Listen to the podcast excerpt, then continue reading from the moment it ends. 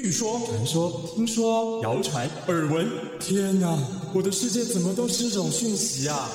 您收到过假讯息吗？资讯爆炸的年代，各种真真假假的讯息，我们怎么样才能够聪明不受骗？欢迎收听《新闻真假掰》，假讯息拜拜。我是黄兆辉，这里是由台湾事实查核教育基金会所制作的 Podcast 节目。Hello，大家好，我是赵辉，欢迎来到新闻真假掰。今天来到现场要陪伴我们一起跟假讯息说拜拜的好朋友是台大经济系的冯博翰冯老师。冯老师好，赵辉好，大家好。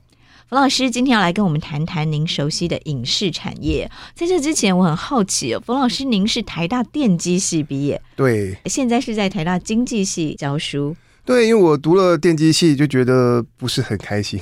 我比较喜欢观察人之间的互动，呵呵，所以大学毕业就直接出国念经济学博士。然后您回来之后又对影视产业特别的有研究，为什么会从电机经济然后到影视产业？我觉得影视产业很迷人。第一个，它占据掉我们每个人很多的时间，没错。然后产值越来越大，现在变成是国际化。我每次都跟学生说，影视一些 international business，没错。而且它的投入其实是无形的，人的创意才华。跟技术产出是内容，也是无形的。这样的产业，它有很多不同的经济特性，是我们平常呃实体制造或服务业所没有的。嗯，是，而且影视产业其实是带动整个文化、整个时尚啊，很多潮流，它可以带动非常多的产业，对不对？哦，对对对，它其实对一个国家来讲是文化输出、发挥全球影响力非常重要的管道。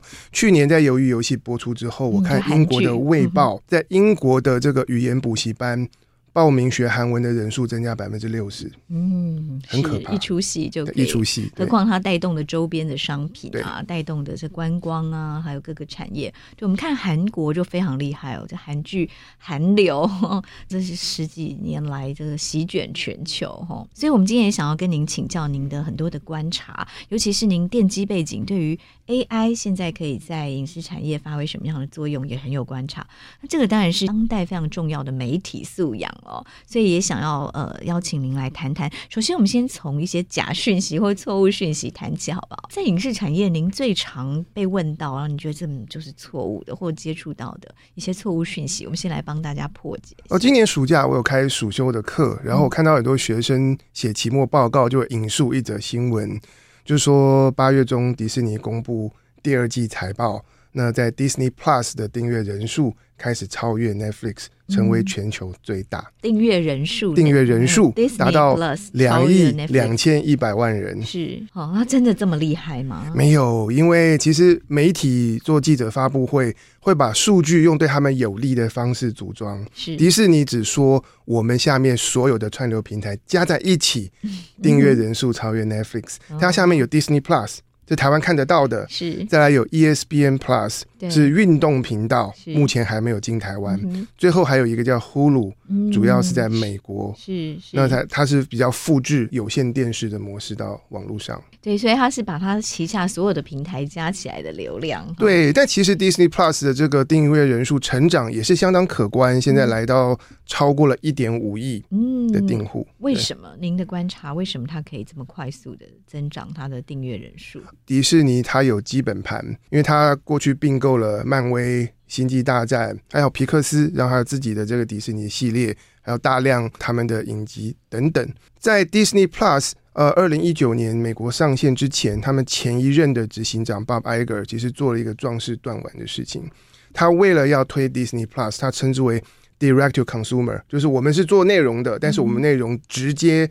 呃，推播给我们的观众，他为了做这件事情，他就陆续把原本授权到 Netflix 以及各平台的东西，合约期满就不再续约，或甚至就提前解约，我的内容全部留着给我 Disney Plus 独家播放。其实传统媒体要转型，需要非常大的魄力跟商业的这个策略。怎么说呢？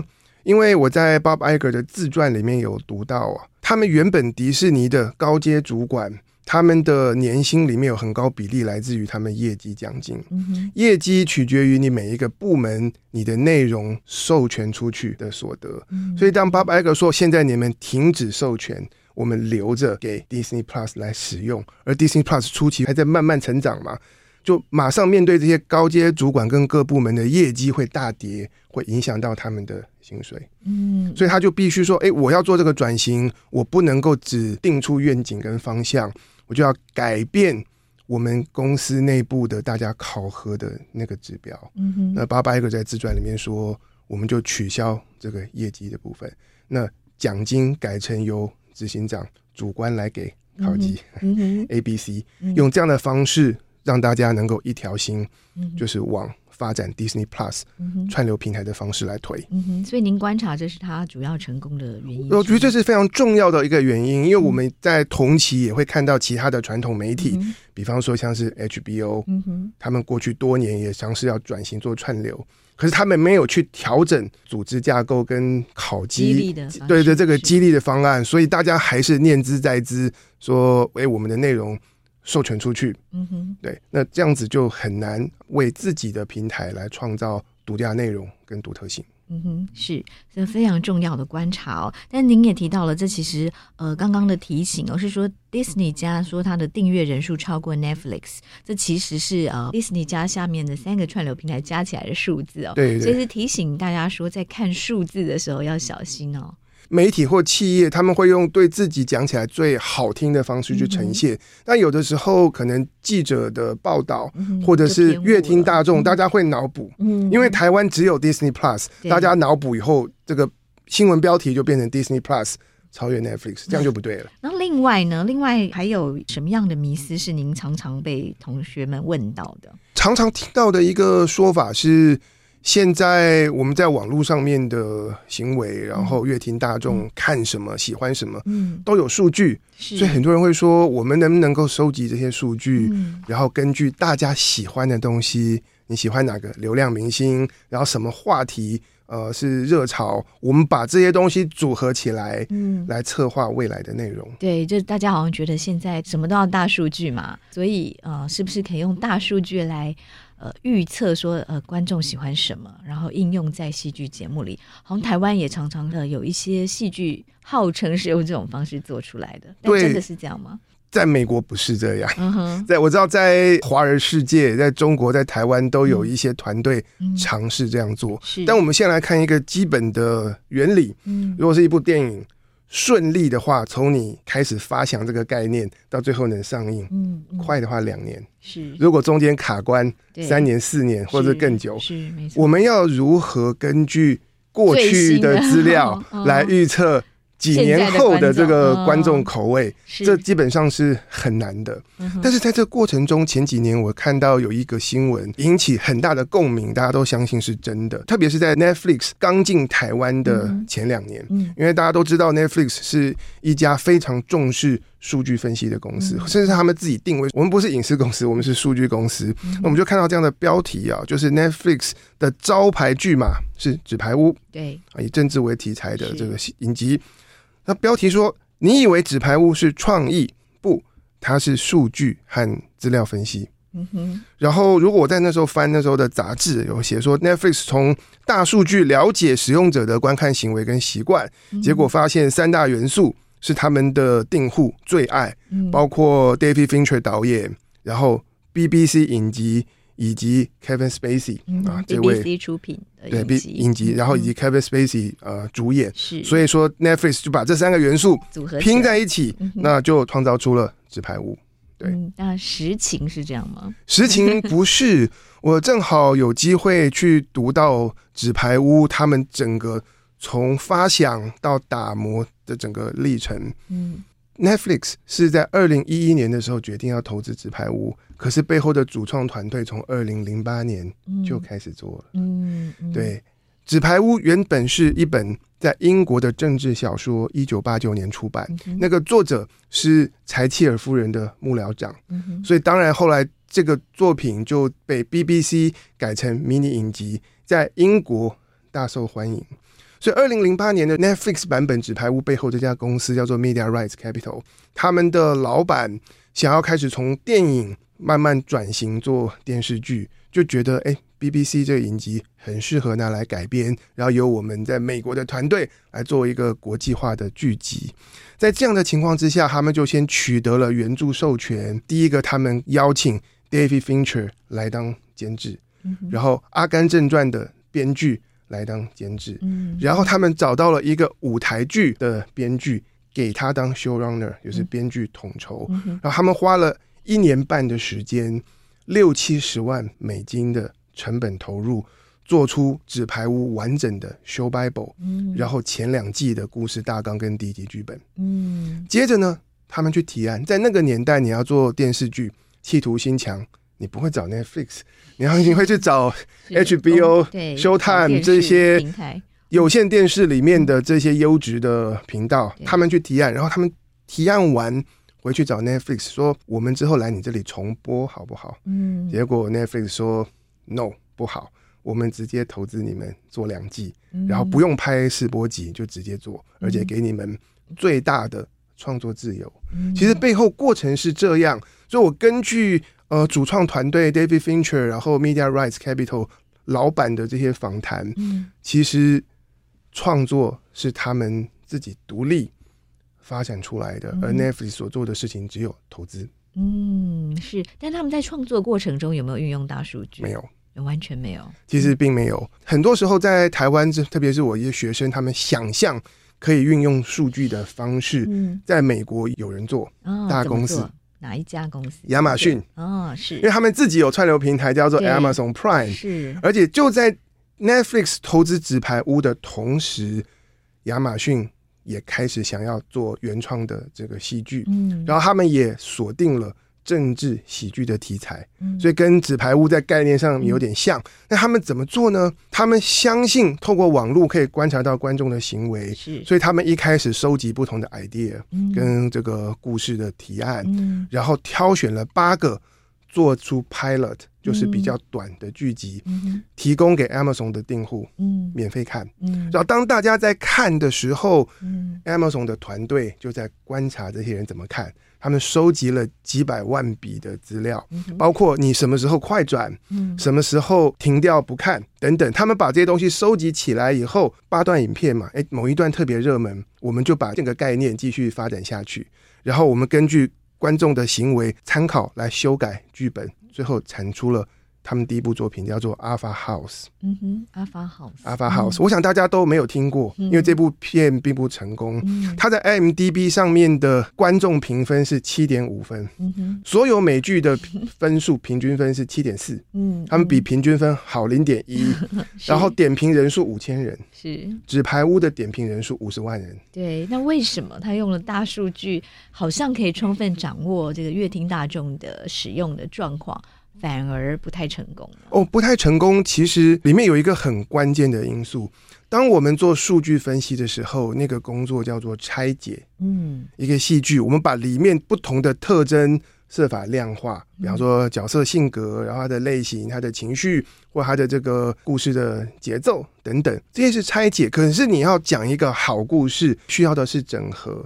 在拆解的各个元素中间，其实有非常大量的空隙是创作者需要去填补的。这个东西大数据没有办法帮你，这是第一点。第二点，当我们做数据分析的时候，我们观察到的观众只能够从已有的作品来表现出他们的。好物，可是如果我们期待一个爆款的作品，我相信做创作的人都期待爆款。那我们需要那有一些东西是以前没有的，嗯，那这个东西数据没有办法告诉我们哪些东西是现在还没有，而且观众喜欢。提到说像 Netflix，很多人会以为它是用数据来做戏剧开发哦，但其实不见得如此哦。我们今天邀请到冯老师，冯老师其实在台大也有开一堂课，叫做《影视幕后的商业运作》哦，这堂课吸引了非常多的学生，应该是全台湾大学目前最热门的课程了。不一定是最热门，但是学生反应真的很踊跃。我想是里面的很多故事呃很有趣，然后影视本身就非常吸引人。嗯，您上课一定也非常的风趣幽默。听说录取率只有百分之十的学生抽签可以抽到。对，我后来不完全用抽签，我有一半的名额是用申请的，学生要交履历。嗯然后要跟我推荐一部影视作品。哇，那你光要筛选来上课的学生，就要花很多时间看了。需要花一点时间，可是也可以让我更接地气，了解现在的年轻人、嗯、大学生都在看什么。调查，对对对，是。那所以现在的大学生都在看什么？呃，像我就被推坑了一些作品，是我原本没有注意到的。呃，很多人喜欢呃《排球少年》，然后还有在 Disney Plus 上面有一部叫做《Only Murders in the Building》，嗯哼，非常有趣的这个有点是推理，然后是三个角色之间的关系，嗯，而且他们是把影集跟 Podcast 整合在一起，怎么非常创新的形式？他们透过 Podcast，呃，是来讲解案情，因为有有些时候。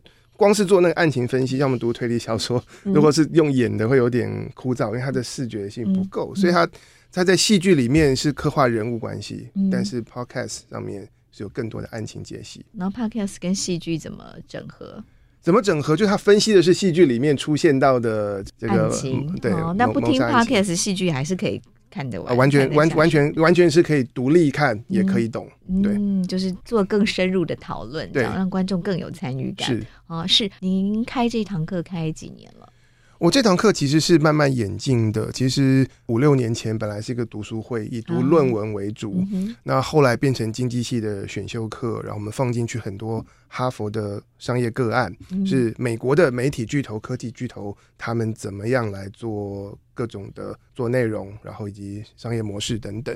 那后来我发现这个产业的变化实在太快。嗯、我觉得在过去很长一段的时间，以电视产业来讲，它比较是 local 的市场。我们很多的偶像剧，当然有些我们最厉害的偶像剧，就也是卖到很多国家。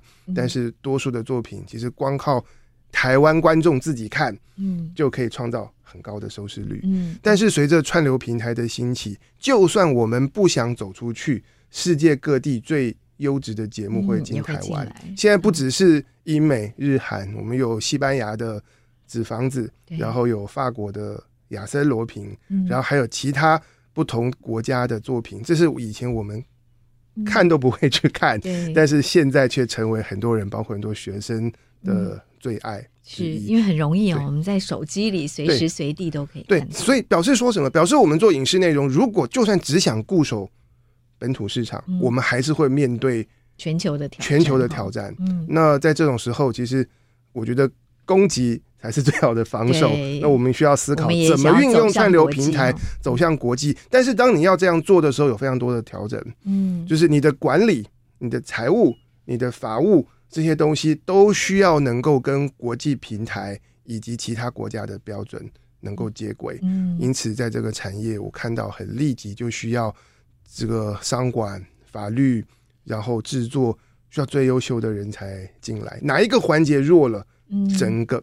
最后的作品跟他的整个商业的布局都会被拖到。嗯、那在这样的情况之下，我就觉得说，呃，关于影视产业幕后的商业这一块，它值得拿来做一门全校的课。对，嗯、我觉得我的课程内容的深度应该是远远超过通识这样子的这个概念，但是我觉得这个内容。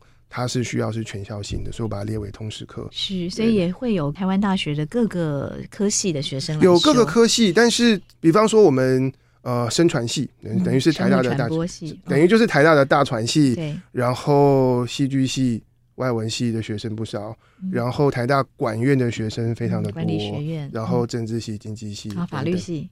法律系，呃，原本很少，但是呃，后来这两年慢慢开始越来越多。嗯，对所以有达到您原本开设这门课的目的哦，让更多的人才来关心影视产业的发展。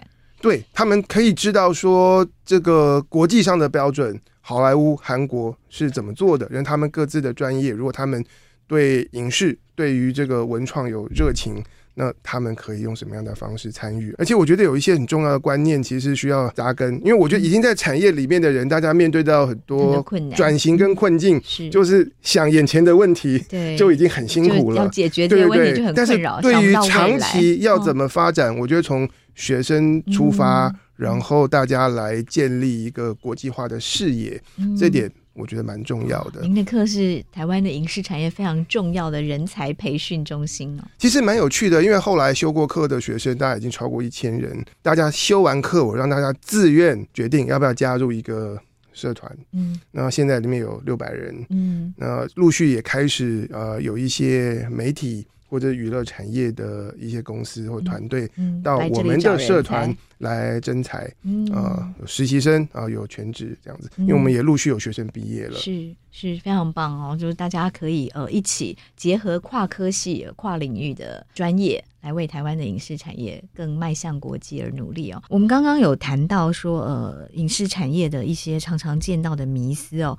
包括 Netflix 用数据来做戏剧开发，但您说其实不见得是这样。但 Netflix 自己定位它是一个数据公司，如果它的数据不是用来做戏剧开发，那它用数据做什么呢？简单讲两个字：媒合。媒合，他用数据来媒合大量的影视作品跟大量的观众。这是指推荐的制度吗？对对对，如果是用白话讲的话，就就是我们平常看到 Netflix 各种的推荐系统。嗯，就是你看了几部纪录片、电影之后，他就会推荐你说你可能喜欢什么。对对，这背后其实有一个更深的一个事情，就是在过去传统电视的时代，我们所拥有的数据大概就是调查方法。收视率，对，收视率给的是总体数据，嗯，有多少比例的观众，或者有多少人看什么东西，喜欢什么。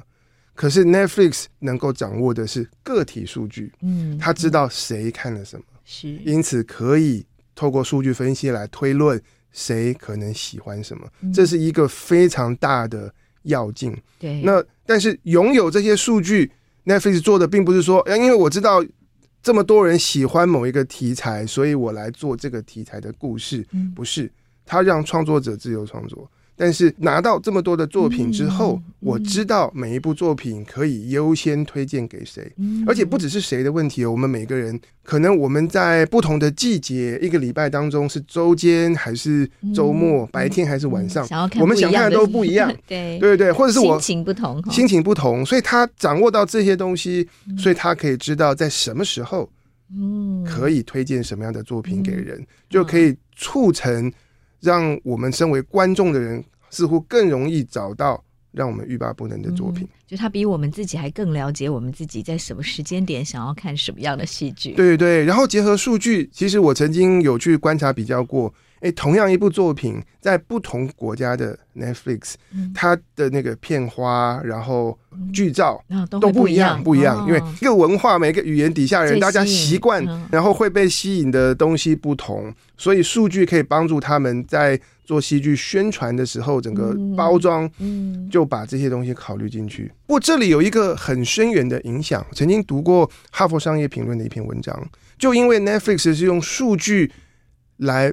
做媒合，等于是帮戏剧找到观众，帮观众找到喜欢的东西。对，因此他们可以让原本小众的东西，嗯，更多人看。不再小众，不再小众。原本小众的东西，可能比方说以前电视台要拼收视率，那你这收视率注定不会高，对，那就是就略过。对，因为大家不见得会去关注到我想看的东西在哪里，对不对？对，但 Netflix 知道说你虽然小众，但我知道。你的观众在哪里？嗯、所以我可以更容易找到他。再来，网络无国界，嗯、国际化，我把各地的小众加在一起，那、嗯、可以成为大众。嗯、所以 Netflix 他们自己内部啊有讲过一句话，他说我们可以是在经营 niche market for the masses。嗯、niche market 就是利基市场、嗯、小众市场。是，我们是可以在大众底下来经营小小众市场，关键就在。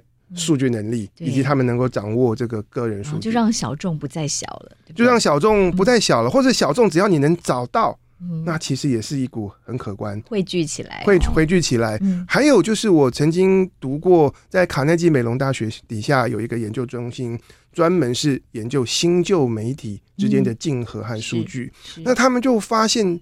我们很多东西，比方说买书，然后听音乐等等，然后看影视作品。以前在实体店里面买书，书店放不了那么多书。那到网络买书以后，就很多的畅销书、backlist 老书都可以上架。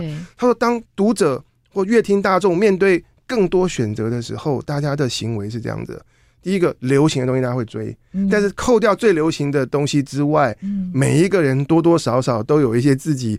的偏好的特特别的偏好，然后大家其实会不知不觉看很多所谓呃冷门的东西，所以大家的观影，至少我自己也是这样啦。是因为有很多原本我们可能知名度不够，或对。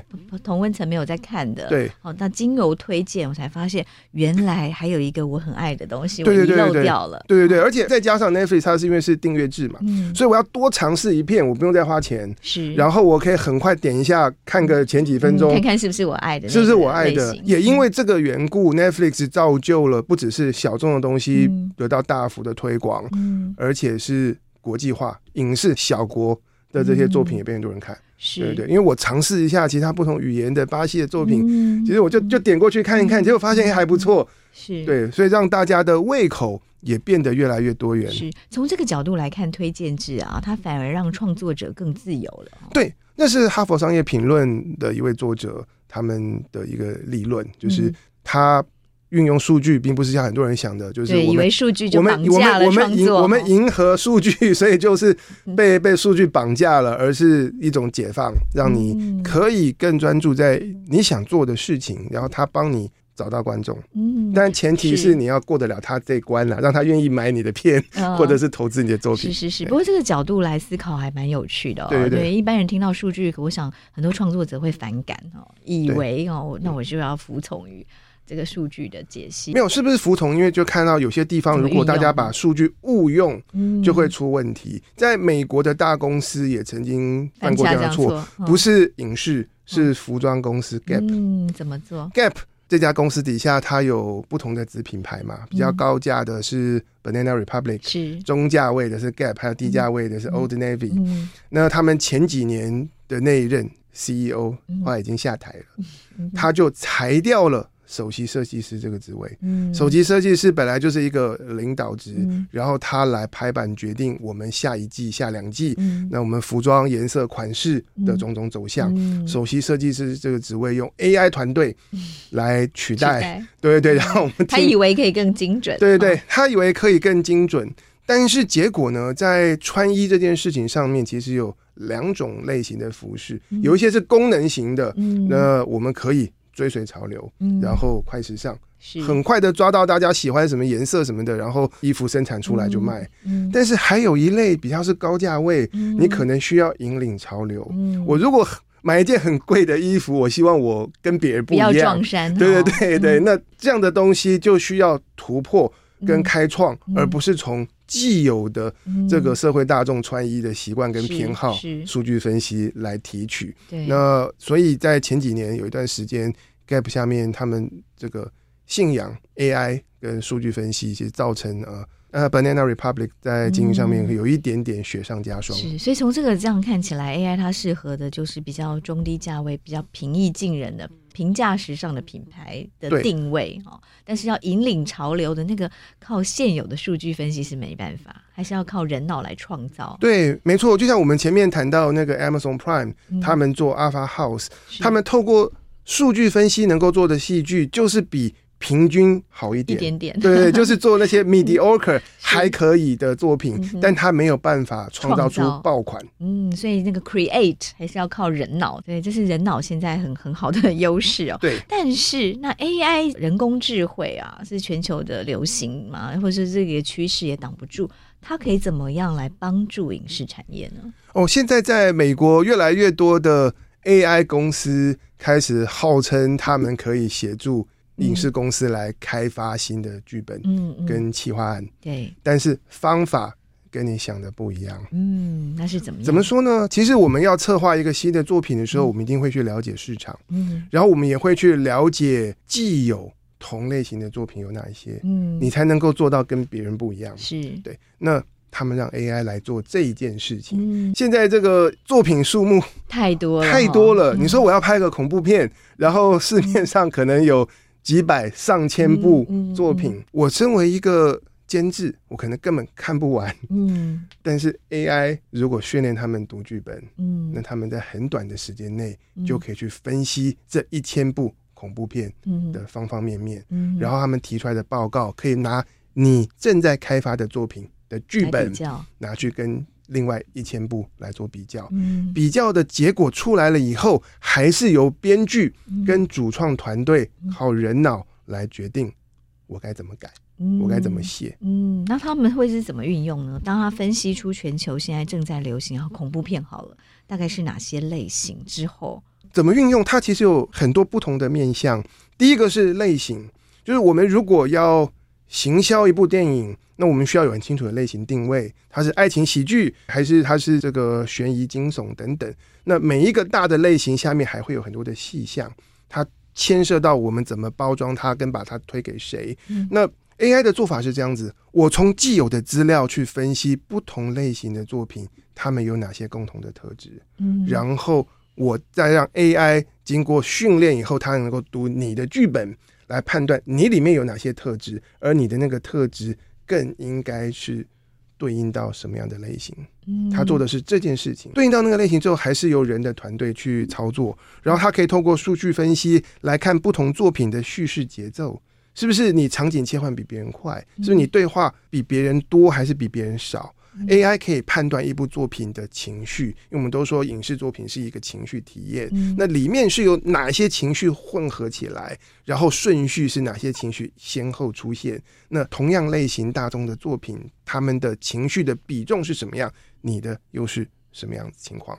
然后他可以去做角色分析。角色，你说 AI 怎么看得懂？嗯，这个 Tom 是什么样的人物？嗯，因为我们常说听其言观其行，是。所以 AI 读剧本，他看这个角色说什么话，采取什么动作，然后就可以判断对应到说这个人是这个开朗的，然后是主动积极的，嗯，然后还是这个是不择手段的。他可以做出这些判断。做出这些判断以后，我们就可以看，因为戏剧常常要开拓观众可以认同。可是又独一无二的角色，你不希望说我开发一个角色，大家说哎，我们已经在别的 热门作品看过了，所以他可以帮你的剧本做角色分析，拿来跟既有的这些片库里面作品的角色来做一个比对，你就知道说你够不够独特。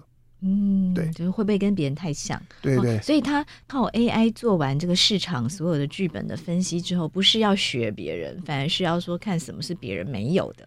它等于是帮你做一个非常详细的比较。如果是对比到写论文的话，我们要写我们自己的新发现，我们也会先看一下别人做过些什么东西。那我们在开发新的影视内容，对，也是一样。那 AI 就是借重它，可以短时间快速的。看完这么多作品，而且他不会忘记，嗯、然后他可以去捕捉里面大大小小的各种特征。所以现在已经有作品是用这样的方式开发出来的。有，比方说像在美国有一家公司叫 StoryFit，那我刚才介绍的这些做法，就是他们公司在主打的。是已经有影视作品产生了吗？这个我就不晓得了，这就要看他们这个东西是现在正在。萌芽的部分，对。嗯、但是关于推荐制哦，也有人会觉得说，这样会不会让我们受限了？我们会变成一直沉浸在同一种类型里啊？因为 AI 已知道我很喜欢，就一直推荐我，我就永远都是在看同个类型的戏。哎、欸，我觉得会耶。如果我是在 Spotify 或 YouTube 听音乐，嗯，这感受就很明显。嗯哼，哎，就是我一开始第一首放什么东西，嗯、大概就。影响到我后面一连串的这个音乐，嗯嗯，对，有时候会蛮单调的，反而是以前听广播，然后可能是 DJ 决定，然后他有时候突如其来放一些我从来想都没想过的东西，然后因此发现了很多新的有趣的作品。是是，就是可以跳脱我们原本的喜好，接触到更多元的对。作品。那这怎么解决呢？我我我不晓得，我觉得 我觉得这个推荐系统刚开始发展的时候，它一定在短期。会引起很大的成效，嗯、然后让更多人呃花更多的时间被粘在这些媒体上面。但是慢慢的，嗯、我觉得它的反效果也会出来。嗯，就像有时候我旅行迷路了，嗯、结果反而发现到新的风景，新的新的风景，然后这里蛮好玩的，只是什么旅游书没有介绍。是，对对对。所以或许我们在他的推荐之外，我们要主动再去搜寻一下哦，现在有哪些？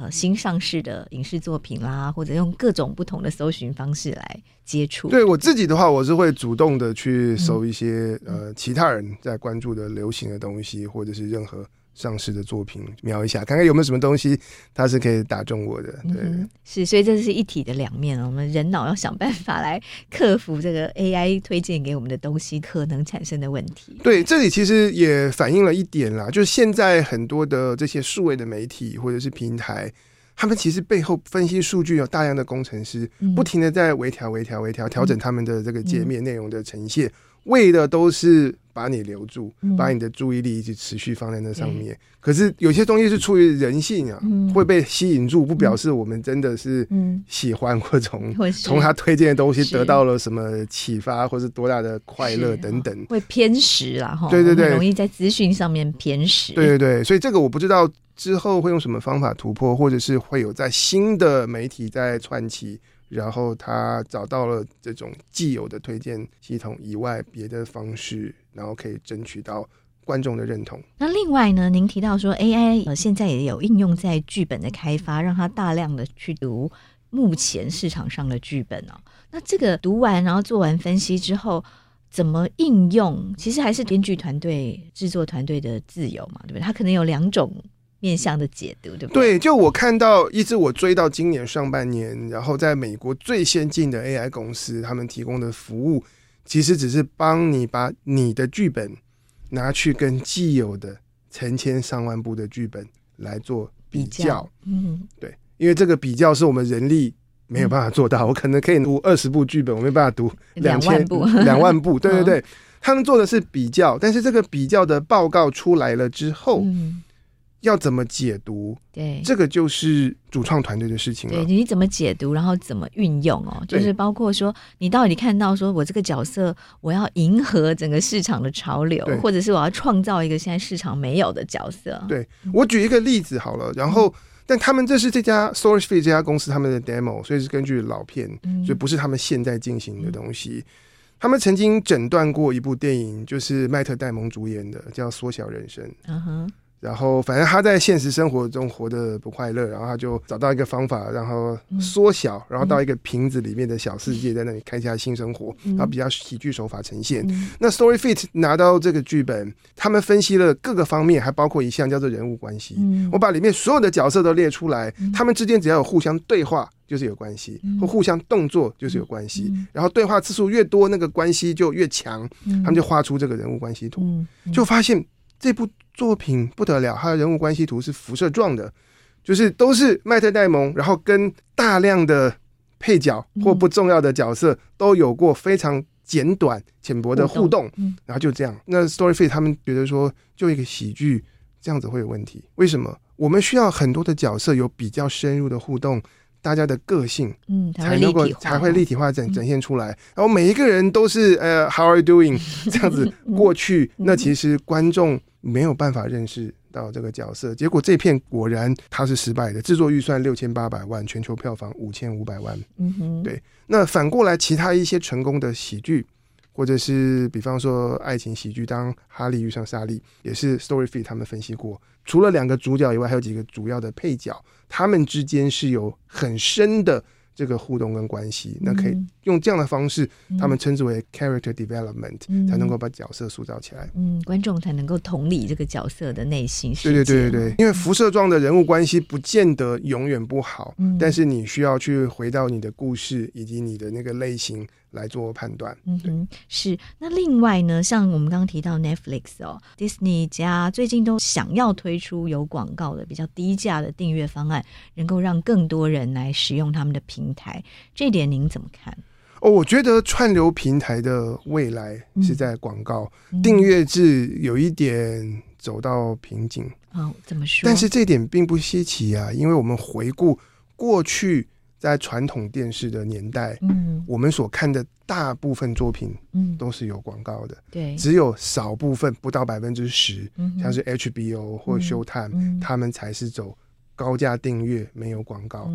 以前会发展成这样，我觉得某方面也反映出来大多数观众对戏剧的态度，嗯，对，但但是从广告走向订阅，其实还有一个很大的原因，我自己观察数位媒体是因为数位的广告通常费用太低了，它不是像呃电视台的广告，大概金额都还蛮高的，可以维持营运哦。这一点上面要怎么解决？现在在影视这边，他们应该串流平台开始要从订阅走向广告，广告，对，订阅遇到了几个问题，比方说像美国市场。嗯订阅人数已经达到饱和了，很难开拓。然后有一些开发中国家，嗯、像印度，嗯、他们不愿意花钱，嗯，所以印度的 Netflix 价格特别低，解析度也特别低，他们为印度人创造了一个比较劣质的版本，嗯，所以订阅人数不容易突破。再来呢，现在有 Disney，然后有 HBO，然后有 Amazon，还有 Apple TV Plus，嗯，大家各家加入之后，造成内容军备竞赛。过去十年，美国电视影集的数量加倍，嗯。可是我们观众的时间还是一样多，然后单位的产制成本加了好几倍。嗯，二零一九年《权力游戏》的最后一季，一小时制作预算一千五百万美金，我们觉得是天花板。嗯哼，四点五亿台币。对，结果现在 Amazon 推出《魔戒前传》，嗯，一小时制作成本是六千万美金。是以前的天花板的四倍，嗯，一小时就要二十亿台币，二十亿一小时要将近而且这个制作成本还没有包括他们买《魔戒》的电视剧改编权二十五亿。他怎么会觉得他可以回收？欸、这个很可怕，这个 这些数字都都非常的大。对，一小时的拍摄成本就二十亿，还要加上很多版权。对，然后 Apple Apple 说我们一两亿拍一部电影，嗯，两小时卖硬体的收入就够了。啊、嗯，那我们大家觉得是。很庞大的数字，我们在台湾要做电影，那个募资很困难的。他说我：“我我我两小时的收入。哦”所以他觉得投资这样的影视内容有助于他硬体的销售。但是我们把这些东西加在一起，造成什么现象？订户人数要成长，嗯，不容易。但是大家彼此竞争这些订户，嗯，内容。成本提升，大幅的提升，嗯，那那怎么办？那我这个收支要平衡，我只能靠涨价啊。嗯，可是经济学原理说需求法则，你价格越高，愿意订的人越少，对，所以订阅制在这方面有一点进入一个死胡同。嗯，那要怎么开拓？开拓的方式就是我们能不能够也推出一个低价版，或者是免费的这个订阅服务，但是就让观众看广告。那如果下广告的成效好，广告招商可以很热烈，嗯，那么平台可以透过广告得到足够的收入来支持他们的内容成本。所以它就是订阅跟广告并行啊，对。付比较高的价格，你就可以不用广告；对，比较低价甚至免费的方案，你就会有广告。对，比方说，现在 YouTube 已经是这样了，就是、这样我自己就有订 YouTube Premium 的、嗯、那串流平台，他们也开始考虑。对，可是加广告就是一个大学问。嗯，然后背后很多做事的方式跟思维模式都翻天覆地的改变了。嗯，比方说串流平台你要怎么下？比照以前电视一样有这个广告破口，像切香肠一样吗？也不太可能。所以他们有很多不同的讨论关于广告这件事情。那以 Netflix 在发展呢，他们其实面对了三个重要的参数。第一个参数叫做 Ad Load，就是广告量。嗯，我观众看一小时的 Netflix。会需要容忍多少？会需要看多少的广告？他们现在抓的数字都是几分钟而已。嗯嗯。以前电视台的话，一个小时大概十到十二分钟。对，美国的话是十六分钟的广告，四十四分钟的戏剧内容。那现在 Netflix 跟 Disney 大概都是几分钟，没有超过五分钟。嗯。那这个广告量。第二个是观众数量有多少？有多少人会来选择订就有广告的这个低价版？嗯。这里的设计很微妙哦，因为我如果广告量太少，定高价的人就来定低价版了。嗯、如果广告量太少，让观众觉得很满意，嗯、那么他会冲击到他那个没广告高价版的这个订阅人数，嗯、所以他广告必须要多。可是多到一个程度，嗯、观众反感了，低价版也没有人要订，嗯、所以他需要拿捏。而这个拿捏会影响到有多少人，以及是哪些人来订。有广告的低价版观众人数，然后再来第三个重要的参数就是 CPM，就是每千次广告曝光的成本。但这成本是从投放广告的人的角度来看，嗯、那对 Netflix 来说的话，这个是价格是是进账，是希望它要炒高的。嗯、那目前在美国已经有广告的串流平台，呃，包括像是 Hulu 或者是 HBO，那某些版本，他们的这个 CPM 大家可以做到。二十美金到四十美金，就是每千次广告曝光的成本。Netflix 现在设的目标是六十五，嗯，是别人的两倍，六十五美金，六十五元美金，对，嗯、同业的两倍。那他们要怎么达到这件事情，让广告主愿意嗯买单哈？愿愿意买单是一个课题，对对对。是当广告商开始进入内容的平台的时候，它会不会影响到内容的产值？会。我觉得它对串流平台带来两个层面的影响。第一个是以前我读美国电视剧的个案，其实呃，广告商是可以决定什么戏可以上不能上，要不要修改，然后有些太暴力的场景要删掉。那有些人会会想说那，Netflix 在未来如果广告变成主流，是不是能够仍然保持过去几年我们看到这样的创作自由？第二点，对串流平台的冲击是我们加入广告以后。要怎么样维护数据跟观众的隐私？没错，因为 Netflix 之所以强大，是因为他知道每一个观众看了什么，你的举动。那现在的这些广告商都希望 Netflix 能够做到数据公开透明。你要把这些数据全部都提供给我们，我们才下广告。那这个有目前是违背了 Netflix 的政策，也违背了他们对于呃订户隐私的承诺。那这个资讯数据要。公开到什么程度是大家现在在角力，嗯、然后在拿捏的。嗯，对，是。所以您有看到一些怎么样的趋势的发展，或哪一类的论述是比较您比较欣赏的？呃，其实详细这里面千丝万缕的，那我没有办法。追踪跟理解所有的细节，而且而且这些是现在进行式，现在他们正在吵的，嗯、所以、嗯、呃很多的细节还没有被公布出来。一些时间。那它的争执点还包括了广告商会希望在我下广告之后，我能不能够追踪成效，我能不能够追踪到到底谁谁看到了我的广告等等。哦哦、那目前我看到的报道，Netflix 也是不愿意公布，它也是以隐私为由。嗯、那他们可能想找的折中方案是我们找一个什么第三方。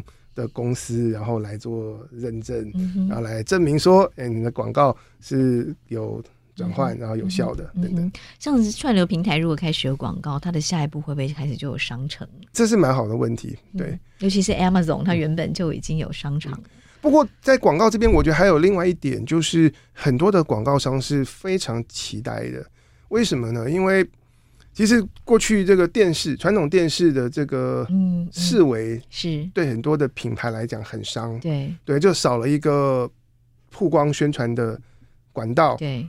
然后我们必须要转到哪里？转到社群，嗯，然后比方说在脸书，那、嗯、你就看到一些 banner，然后大家都去脸书吵架的，然后怎么会注意？怎么会特别注意到你的品牌？对，然后再来的话，在脸书上面，其实还是很多我们网络的广告，嗯、它是平面的、静态的，嗯、那这些东西比不上我们看到影片的广告。最后、嗯、Netflix 有个主管他就说，我们看电视广告可以看到哭，可是你看到这个。一些 这些这些电子媒体上面的这些 banner 大概不会有这种力量，不会有这个感动的，对对对，所以我觉得这个是这个是趋势，串流平台需要广告，然后很多的品牌商也需要。搭配戏剧或综艺来下广告，嗯、渲染。对，只是中间真的很多，因为是全新的领域，然后所以大家在协商或在吵。所以可能很快我们在看一部电影，发现哎，这个主角的衣衣服好好看，点下去就可以买到它了，第二天就送来家里了。不，这个应该就算是这个算是置入，是另外一种形式。是。对，那我们现在。呃，Netflix 在积极讨论的会是这个广告的，是会是会是广告，比方放在这个影集或者电影的前面，嗯、或是中间，他们大家需要判断找一个合适的地方插入广告。目前的广告量不会太多，应该是一小时就是几分钟。嗯嗯，是我们今天讨论了这么多关于国际上您在影视产业的观察，台湾呢？呃，从您的这些观察里面，您对台湾的影视产业有哪些的建议？我觉得台湾。过去几年在影视产业有蛮多进步的，而且特别是在制作的这个环节，就是我们看到整体的质感的提升。是，但是我觉得台湾的影视产业的弱点在于那些视觉上看不到的地方。我觉得最大的困境跟瓶颈在于编剧，嗯，这块在剧本。嗯、是我们的编剧都不像国外哦，有固定的薪水或者是高薪。啊，然后呃，甚至是有一些团队公司来养编剧，然后有很多剧本的讨论是团队哦。台湾好像比较都还是呃个人。其实很多人不愿意当编剧，嗯，或者有一些有编剧才华的人，他有过一两部代表作以后，嗯，他不希望再继续当编剧，嗯、他要他要转往当导演、当制作等等。嗯、其实我们看从业人员的选择是最准。嗯，大家如果。嗯哼，我会写剧本了，然后我就不想当编剧了，我想要当导演。所以您的观察为什么？地位不高，它整体没有受到很大的重视。嗯哼，但我觉得这非常可惜。这我我自己的观察也是这样，很多其实场景什么都很好，但你觉得剧本不太合理，对不对？那这样就很难成为一出让你感动的戏剧。最真实的观察可能会得罪很多人，因为我觉得很多的制作单位或者是有权利做投资决策的人，他们看不懂剧本。嗯，然后大家抓的都是抓题材，可是，在题材要执行出来，有非常非常多技术面的细节需要去做到。嗯、对，我觉得我们需要更多的编剧的教育跟训练，而且这个训练不是只针对想做创作的人，而是还要包括可以做决策，或是你可以掌管。资金运用的人，就是大家都觉得说，我看故事就觉得好像这个很好懂，什么故事好，什么故事不好。可是我们回到一开始，还没有卡斯，还没有视觉，还没有影像，它就是纯文字的文本。所以我在台大上课的时候，我的课虽然是谈商业，但我会开一个专区，我会给学生看《绝命毒师》提案成功的那个企划案，白纸黑字电脑打字的，没有影像，我会给大家看。怪奇物语跟 Netflix 提案成功的那个企划案，然后给大家看 BBC 影集《新世纪福尔摩斯》第一季第一集的剧本。我说非常高的金额的商业决策都是从这些白纸黑字出发的，所以如果你要投入这个领域，你对它的商业或管理有兴趣的话，你要有能力来看懂跟辨别。嗯，怎么是好的剧本？怎么样是好的剧本？嗯，对嗯，然后也给呃写出好剧本的人合理的待遇，让他可以继续产制好的剧本。对，我觉得决策者需要有能力去辨别，才有办法提供好的待遇。当我不能够辨别，我如果是从题材来挑剧本，那我会发现，欸，踩雷的几率很高，所以我对编剧，我对剧本的期待就会降低，期待低。我愿意出的编剧预算自然就少，编剧预算少，两个效果，有些厉害的人他不来，他去别的产业，他的文字跟创意可以发光发热。还有另外一种效果，我觉得更要命，因为编剧费低，所以大家用速成的方式来写。我们在台湾看到这些英美的畅销小说跟戏剧，它可能是创作者 full time 花了好几个月甚至一两年才完成的。就算大家的才华。都一样，别人是花一年全时间写，你是花两个礼拜，然后甚至还中间还要去社交啊什么的，那自然你投入的时间不一样，品质会有差。我在台大开课都会做一个调查，如果你今天要去参加一个剧本奖的比赛，你最多愿意花多少时间来写你的剧本？多数人回答是两个礼拜，没有人愿意花超过一个月。嗯，大家就用这种方式去写啊，嗯，写了以后。总会有些人中奖，嗯，中奖的作品总会有些被拍出来，嗯、然后当初那个速成在 deadline 之前开始急急就章那个东西之后，就会被某些公司拿去改改改改改，嗯，然后就出来了。可是那么多的资金砸在影音内容的制作，但是我们能不能，嗯，最根本以它以它为本的那个东西，我们投入更多的关注呢？嗯，是这非常非常重要的提醒。还有呢？还有一块，我觉得会是我们需要更活络的媒合，就是团队跟资金的媒合，以及不同的导演啊、制作啊之间的媒合。我觉得这件事情过去几年，我觉得越做越多了，就是包括在文策院成立之后，嗯、对，那慢慢的开始把这些媒合会，大家谁有什么计划能够交流，嗯嗯、然后希望找到可以合作的对象。我觉得现在是开始。就是在幼儿期，那我很期待这个部分可以继续的成长跟发展下去。不然的话，我们很多的时候做影视的制作创作，必须要仰赖人脉。除了认不认识之外，其实互相信任什么都是关键嘛。所以我觉得有更多的媒合会，然后让资金找到故事，故事找到。资金，我觉得这是很重要。嗯哼，对，所以冯老师，您从国际的影视媒体的产业观察，给台湾的建议就是要有好的剧本，然后要培养更多能写出好剧本的编剧的人才，对，然后更重视编剧啊，有好的剧本这件事情，以及要做好呃影视产业上下游啊之间的各种媒合。对，还有呢，台湾的影视产业优势在哪里？我觉得优势是，我觉得很多人员的素质。是相当高。应该说，我们的整个教育带来的你的创造力以及各种的基本的综合能力的这个训练，我觉得品质是非常好的。嗯，对。然后现在可能放在国际版图上还有一个优势叫做便宜啦，对。嗯、但是我们不希望是这个优势、啊、哦，没没有关系。这几年过去几年，全世界各地的影视资金拿去投资韩国，对美国人来说，韩国的一个优势也是便宜。嗯，由于游戏拍整季只够王冠、嗯、拍两集，然后由于游戏的那个产制的那个成本比美国一线的 YouTuber。还要便宜。美国 YouTuber 做一分钟内容是十万美金，然后 然后平均是十万美金。呃，我说那个最最红的像是那个 Mr. Beast 之类的，那由于游戏做一分钟应该才是三万四万美金。这当你的成本没有到英美那么高昂的时候，如果你可以把你的影视发展起来，是有机会收到这个国际上的投资，但是。我这里补充还有一点，就是关于影视内容的观念。嗯，我觉得东西要能够跨语言、跨文化走出去，你需要能够用国际化的方法来说这个故事，包括非常清楚的类型定位，嗯，以及包括你的故事是你在介绍它的时候需要去主打它里面最核心的那个冲突在哪里。举一个例子好了，前几年史蒂芬·史匹柏拍过一部电影叫做《The Post》，是讲华盛顿邮报，然后揭露美国政府的丑事。那在这个过程中，我可以想象类似真人真事改编的东西，如果在台湾大家做 pitch 啊，怎么介绍这个剧本，很可能就会定位成是某某某事件，然后这个事件非常有名，在 local 非常有名，大家都知道。可是当年的《Post》这部电影在美国，在好莱坞，大家在推销剧本的时候，他们需要做一个 log line。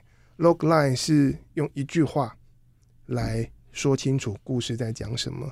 但他们的 log line 不是主打知名媒体追求新闻自由的事件改编，他们来主打说这是一个继承。家族遗产的一个新手的报业发行人，然后跟一个非常强悍、强势、业界知名的总编辑，他们两个人必须要克服彼此的歧见和个性上的不同，来联手做一个决策，是否要追求新闻自由，而这件事情可能会对他们的人生。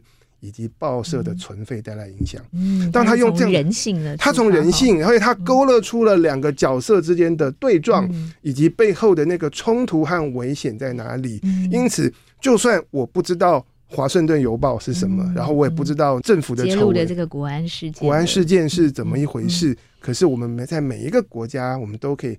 感受都有类似的这种、普遍的普遍的人性的价值，对对，所以我们会觉得可以受到它吸引。嗯、这是他们怎么样把一个原本是一个 local 的题材可以做到国际化，也就是它不是追求完全的写实，不假设你知道这个历史，而是它萃取出当中的人物冲突，嗯，跟人与人之间的对撞。嗯哼，刚才提到的剧本编剧，然后各种的媒合，以及我们怎么去思考。故事的本质，这些事情加已经是非常大的工程了。嗯、那在我们既有影视产业已经长足进步的情况之下，这是我觉得下一步我们会需要把它做好的事。谢谢，谢谢冯老师。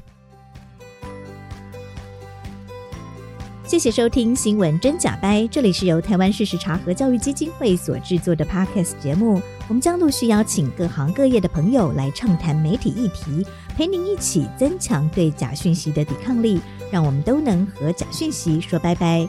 欢迎您订阅留言，告诉我们您的意见和观点。如果您喜欢这个节目，别忘了给五星好评，也帮我们多多分享哦。